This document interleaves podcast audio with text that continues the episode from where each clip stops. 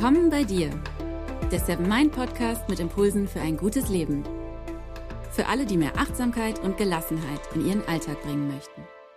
Hi und herzlich willkommen im Seven Mind Podcast.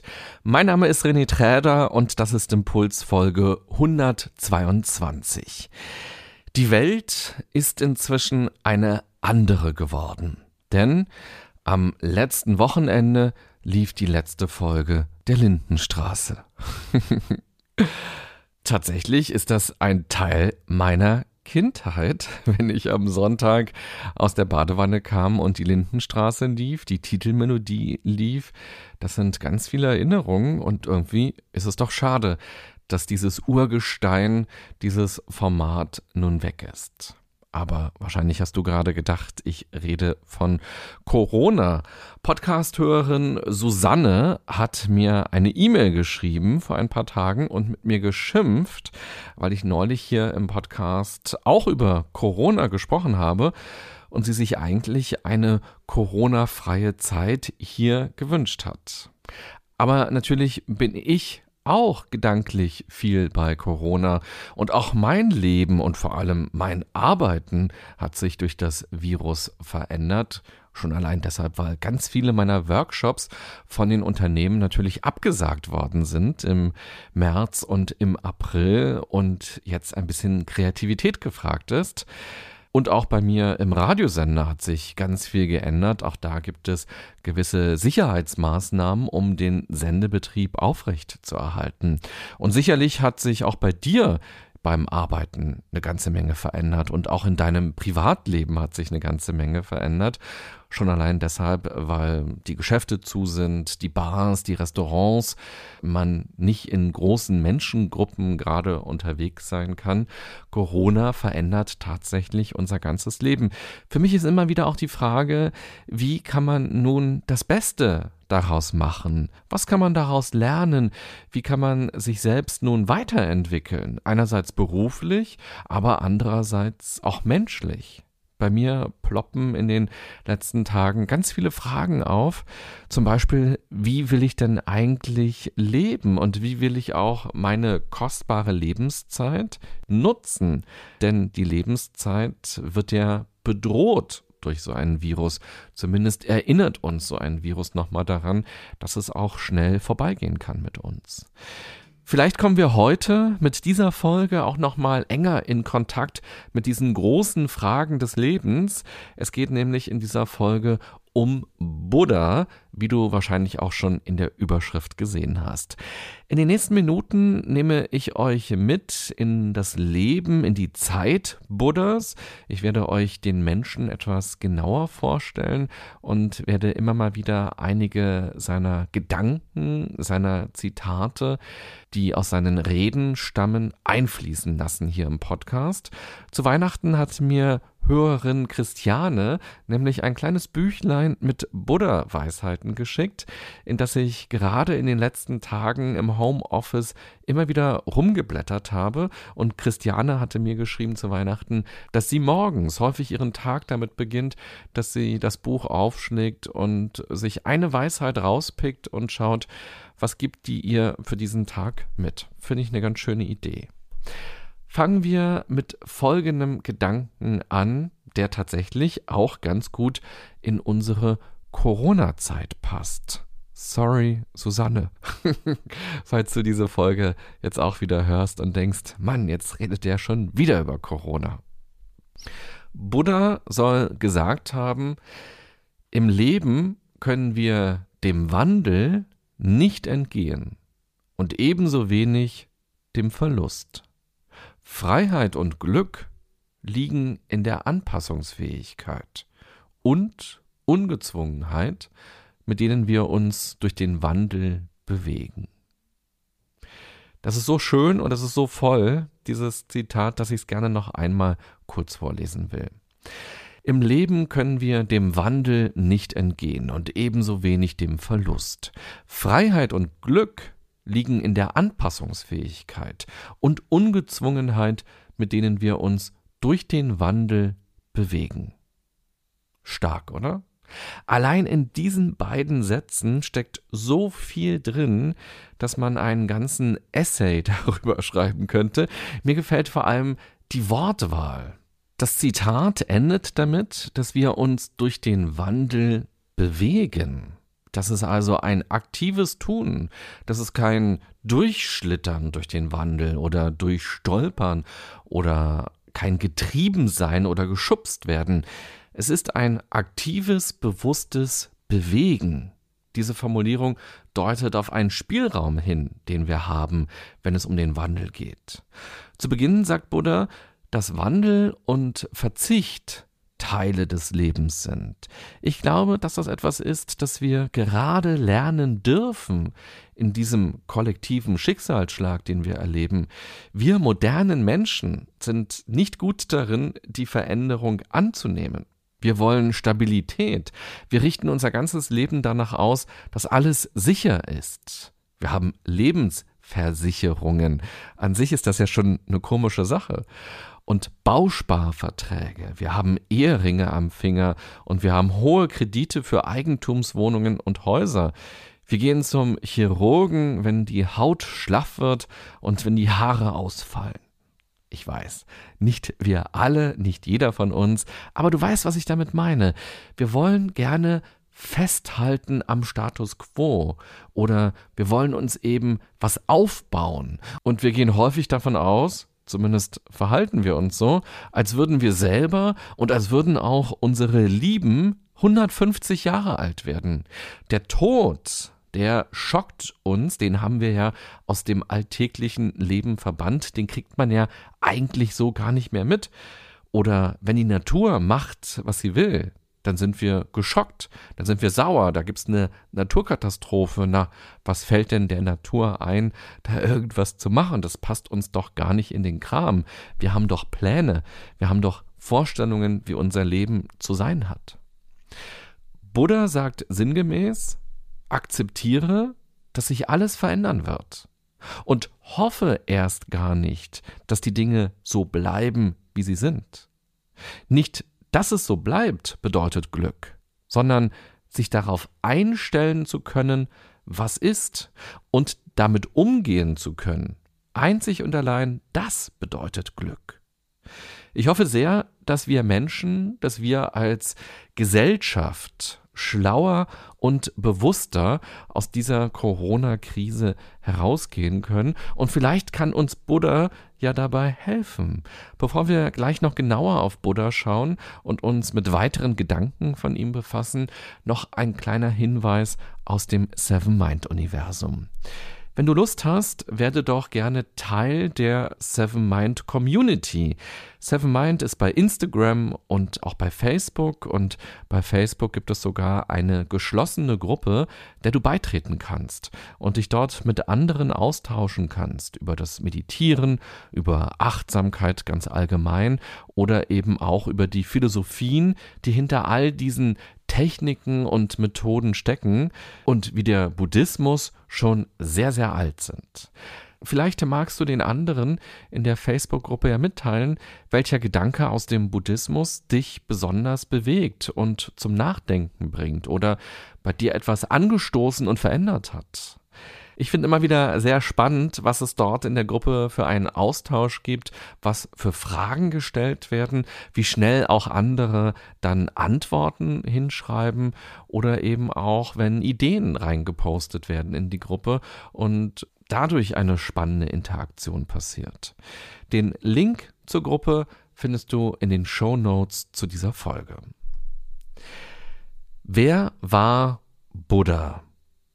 Er wurde vor rund zweieinhalbtausend Jahren in eine Adelsfamilie in Indien hineingeboren. Es ist also schon eine ganze Weile her und so wissen wir heute natürlich nicht genau, wer Buddha wirklich war. Von Mensch zu Mensch, von Generation zu Generation wurden die Geschichten aus seinem Leben weitergetragen und mit jedem Erzählen auch ein bisschen verändert. Und auch ich verändere sicher ganz unbewusst wieder etwas, indem ich jetzt hier im Podcast über Buddha spreche. Siddhartha Gautama war sein richtiger Name.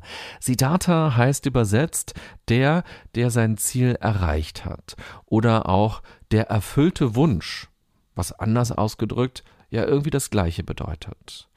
Er soll in einem Park in einer Vollmondnacht zur Welt gekommen sein und direkt sieben Schritte getan haben und in alle vier Himmelsrichtungen geschaut haben und dabei gerufen haben, ich bin für die Erleuchtung geboren, zum Wohle der Welt.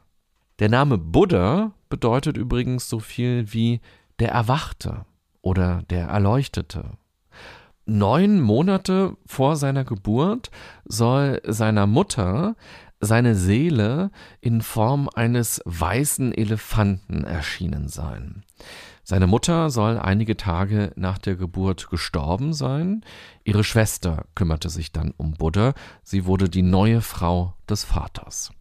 Ein Wahrsager soll dann vorausgesagt haben, dass Siddhartha später entweder mal ein großer König sein wird oder, wenn er denn das Leid der Welt erkennt, ein großer heiliger Mann wird. Der Vater wollte, dass er mal ein König wird und soll daraufhin dafür gesorgt haben, dass sein Sohn kein Leid mitbekommt. Es ist also nichts Neues, dass Eltern häufig eine Idee davon haben, wie die Kinder mal sein sollen oder mal leben sollen.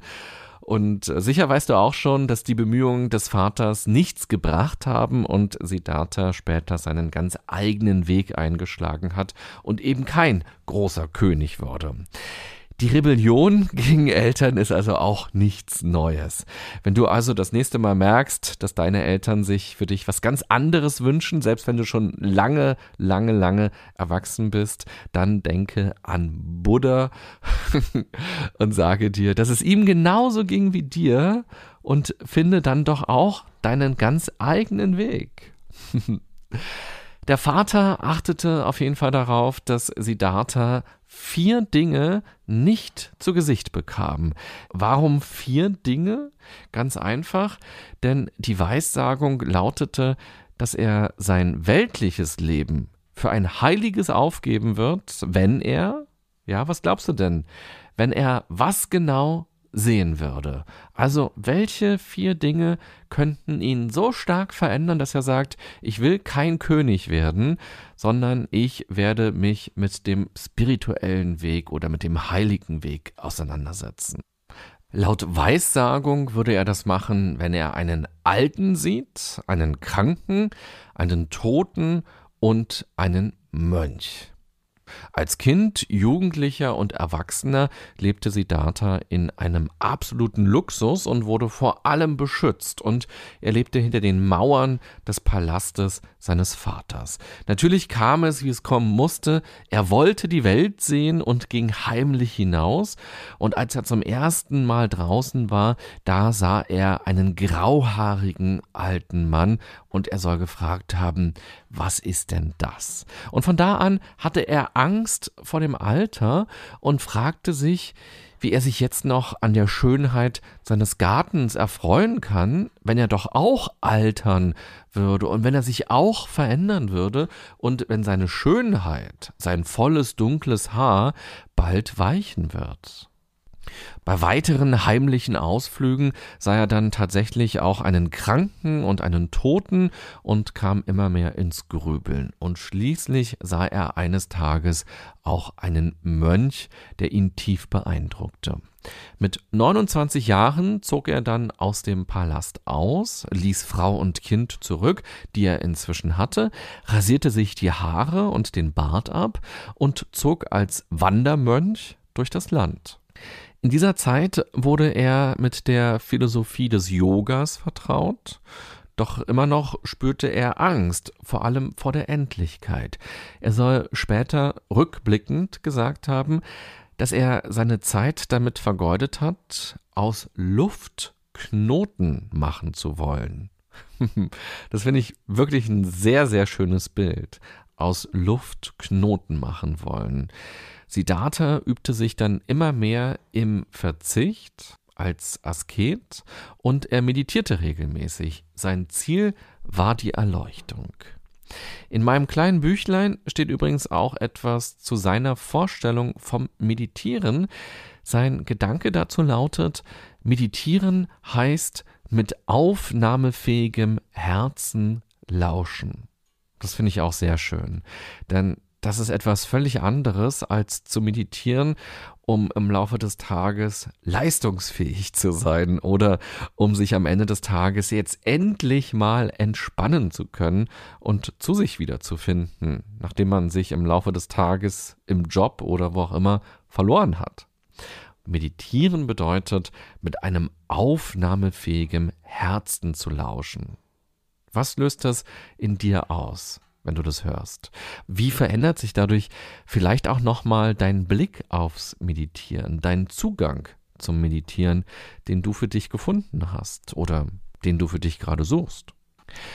Während seiner Wanderzeit setzte sich Siddhartha intensiv mit seinen inneren Dämonen auseinander, die ihm immer wieder vom Weg abhalten wollten, die ihn zurückführen wollten zum Palast, in den Luxus, ins Bequeme, auch ins Jammern oder eben auch mit der Angst haben die ihn konfrontiert, die er hatte, mit seiner Schwäche. Im Laufe dieser Zeit kam er zu verschiedenen Erkenntnissen, die ihm sehr wichtig waren, und dazu gehören die sogenannten vier edlen Wahrheiten. Und die will ich dir gerne im Folgenden etwas genauer vorstellen.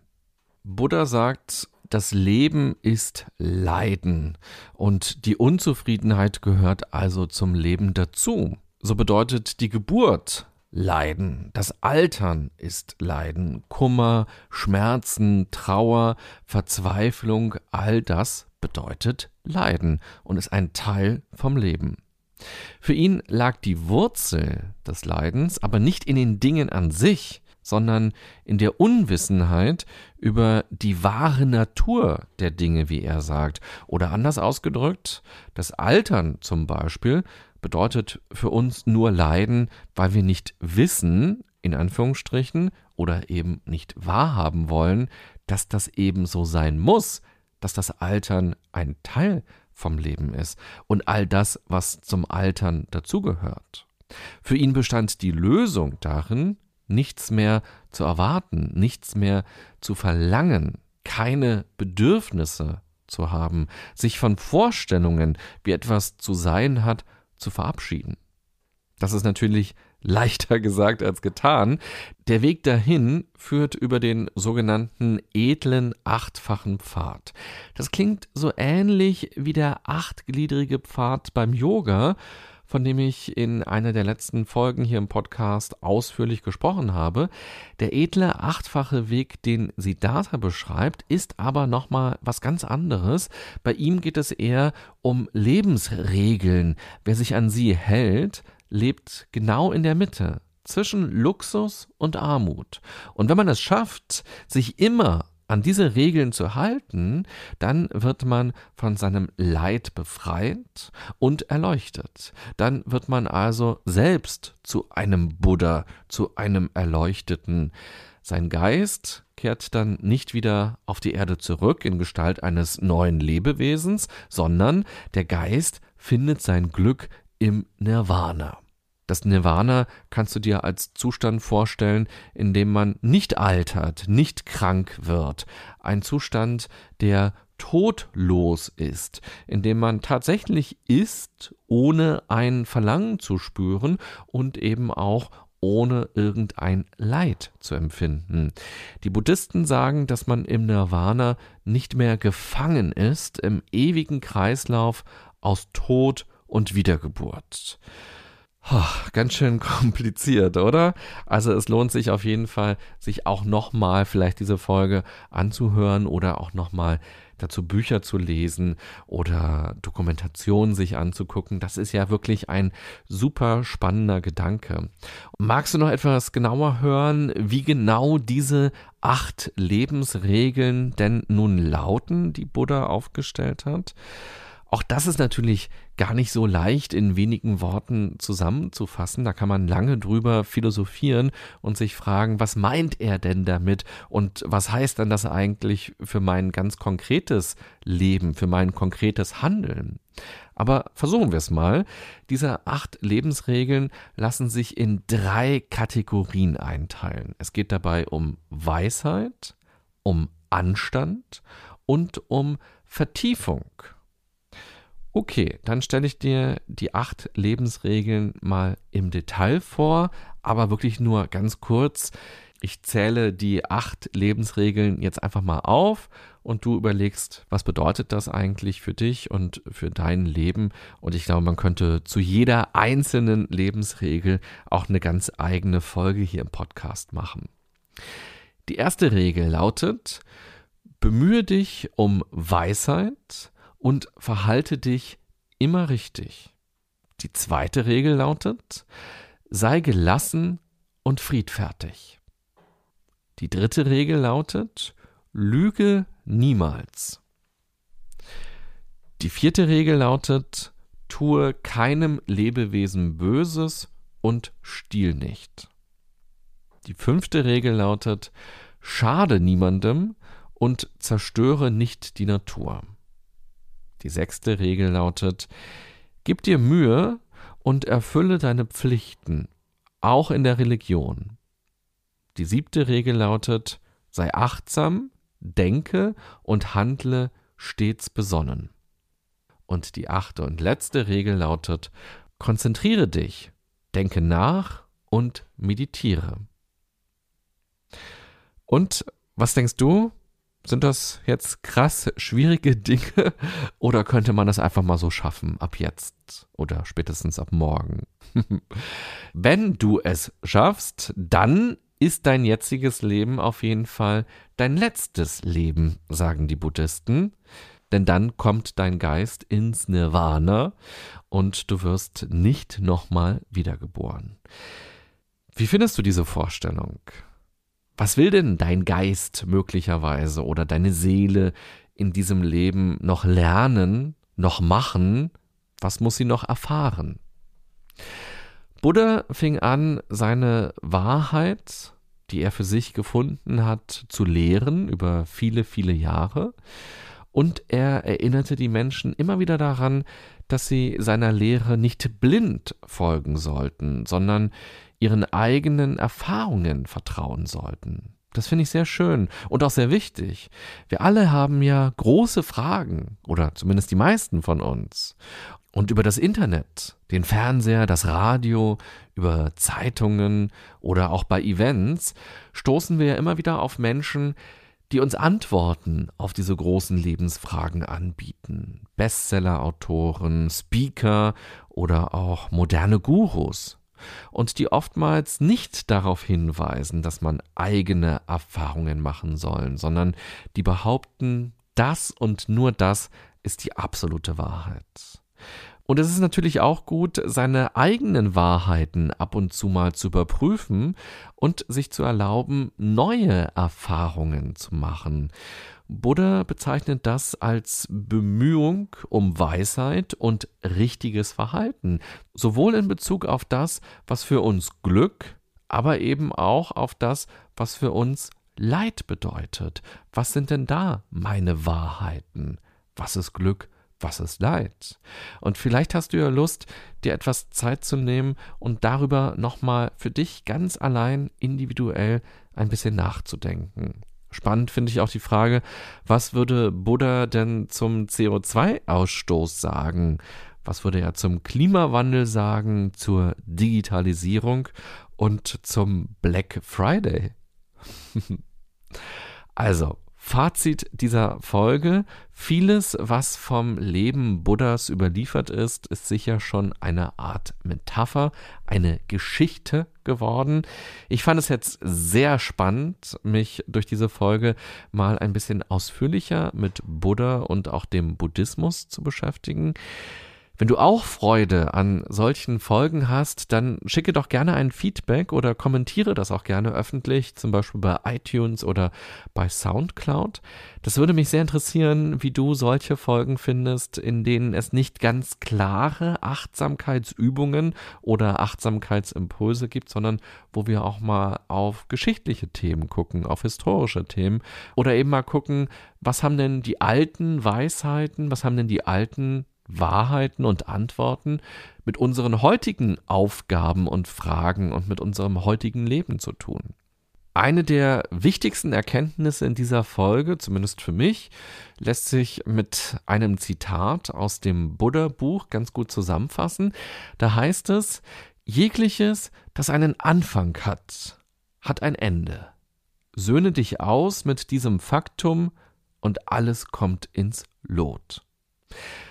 Und genau damit muss sich jeder von uns in seinem Leben ja auseinandersetzen. Denn das eigene Leben endet, aber auch das Leben der Menschen, die uns am Herzen liegen. Und generell ist alles ja vergänglich. Schon der Tag ist vergänglich, der Sommer ist vergänglich.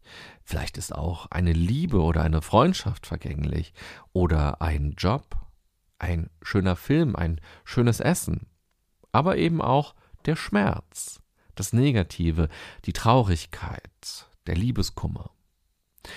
Die Erfahrung von Vergänglichkeit machen wir nun als Gesellschaft, als Menschheit in diesen Zeiten in besonderer Weise durch das Coronavirus. Wir werden mit diesen Themen nun konfrontiert. Sie sind eine Art Einladung, um sich damit individuell auseinanderzusetzen. Im Buddhismus geht es darum, sein Glück zu finden, das nicht von äußeren Faktoren abhängt, beispielsweise vom Wohlstand oder von Luxusgütern, die ich mir jetzt mal schnell kaufe, oder von einer Party, zu der ich gehe und die mir Glücksgefühle beschert. Und auch das sind ja ganz aktuelle Fragen in diesen Tagen. Was und wie viel brauchen wir eigentlich zum Glück, gerade in diesen Tagen, wo so viel zu hat? Wo wir ganz viel nicht machen können, was wir vorher oftmals unüberlegt getan haben. Übrigens, während ich diese Podcast-Folge gerade schreibe, erfahre ich aus den Nachrichten, dass einer der vielen Menschen, die durch das Coronavirus ums Leben gekommen sind, der Sänger und Komponist Alan Merrill von den Arrows ist. Von ihm stammt der Song I Love Rock'n'Roll. Den Song kennst du wahrscheinlich auch und allein wenn du den Titel hörst, hast du direkt eine Melodie im Kopf. Und deshalb möchte ich eine Textzeile daraus gerne übersetzt ans Ende dieser Folge setzen, die uns auch nochmal darauf hinweist, worum es im Leben geht oder worum es im Leben gehen könnte. Und diese Textzeile heißt, ich liebe Rock'n'Roll. Also schmeiß noch ein 10-Cent-Stück in die Jukebox, Baby. Ich liebe Rock'n'Roll. Also nimm dir die Zeit und tanze mit mir. Buddha soll übrigens gesagt haben, geh ganz in jeder einzelnen Handlung auf, als wäre sie deine letzte. Wenn du magst, frag dich doch mal jetzt gleich nach der Folge oder auch morgen im Laufe des Tages, was genau das für dich bedeuten könnte, für deine Handlungen, für Handlungen, die du magst, wie zum Beispiel tanzen oder Musik hören, die schön für dich sind, die angenehm sind, die dir gut tun, aber auch für Unangenehmes oder für Langweiliges. Nochmal der Satz von Buddha dazu. Geh ganz in jeder einzelnen Handlung auf, als wäre sie deine letzte. Ich wünsche dir eine gute und achtsame Zeit ohne Lindenstraße, mit Gedanken von Buddha und ja, auch in Zeiten von Corona mit Rock'n'Roll. Bis bald. Bye bye, sagt René Träder. PS Wer die Folgen immer brav zu Ende hört, der wird jetzt noch mit einem zusätzlichen Gedanken von Buddha belohnt, den ich auch so schön finde und dir gerne noch für morgen mitgeben möchte.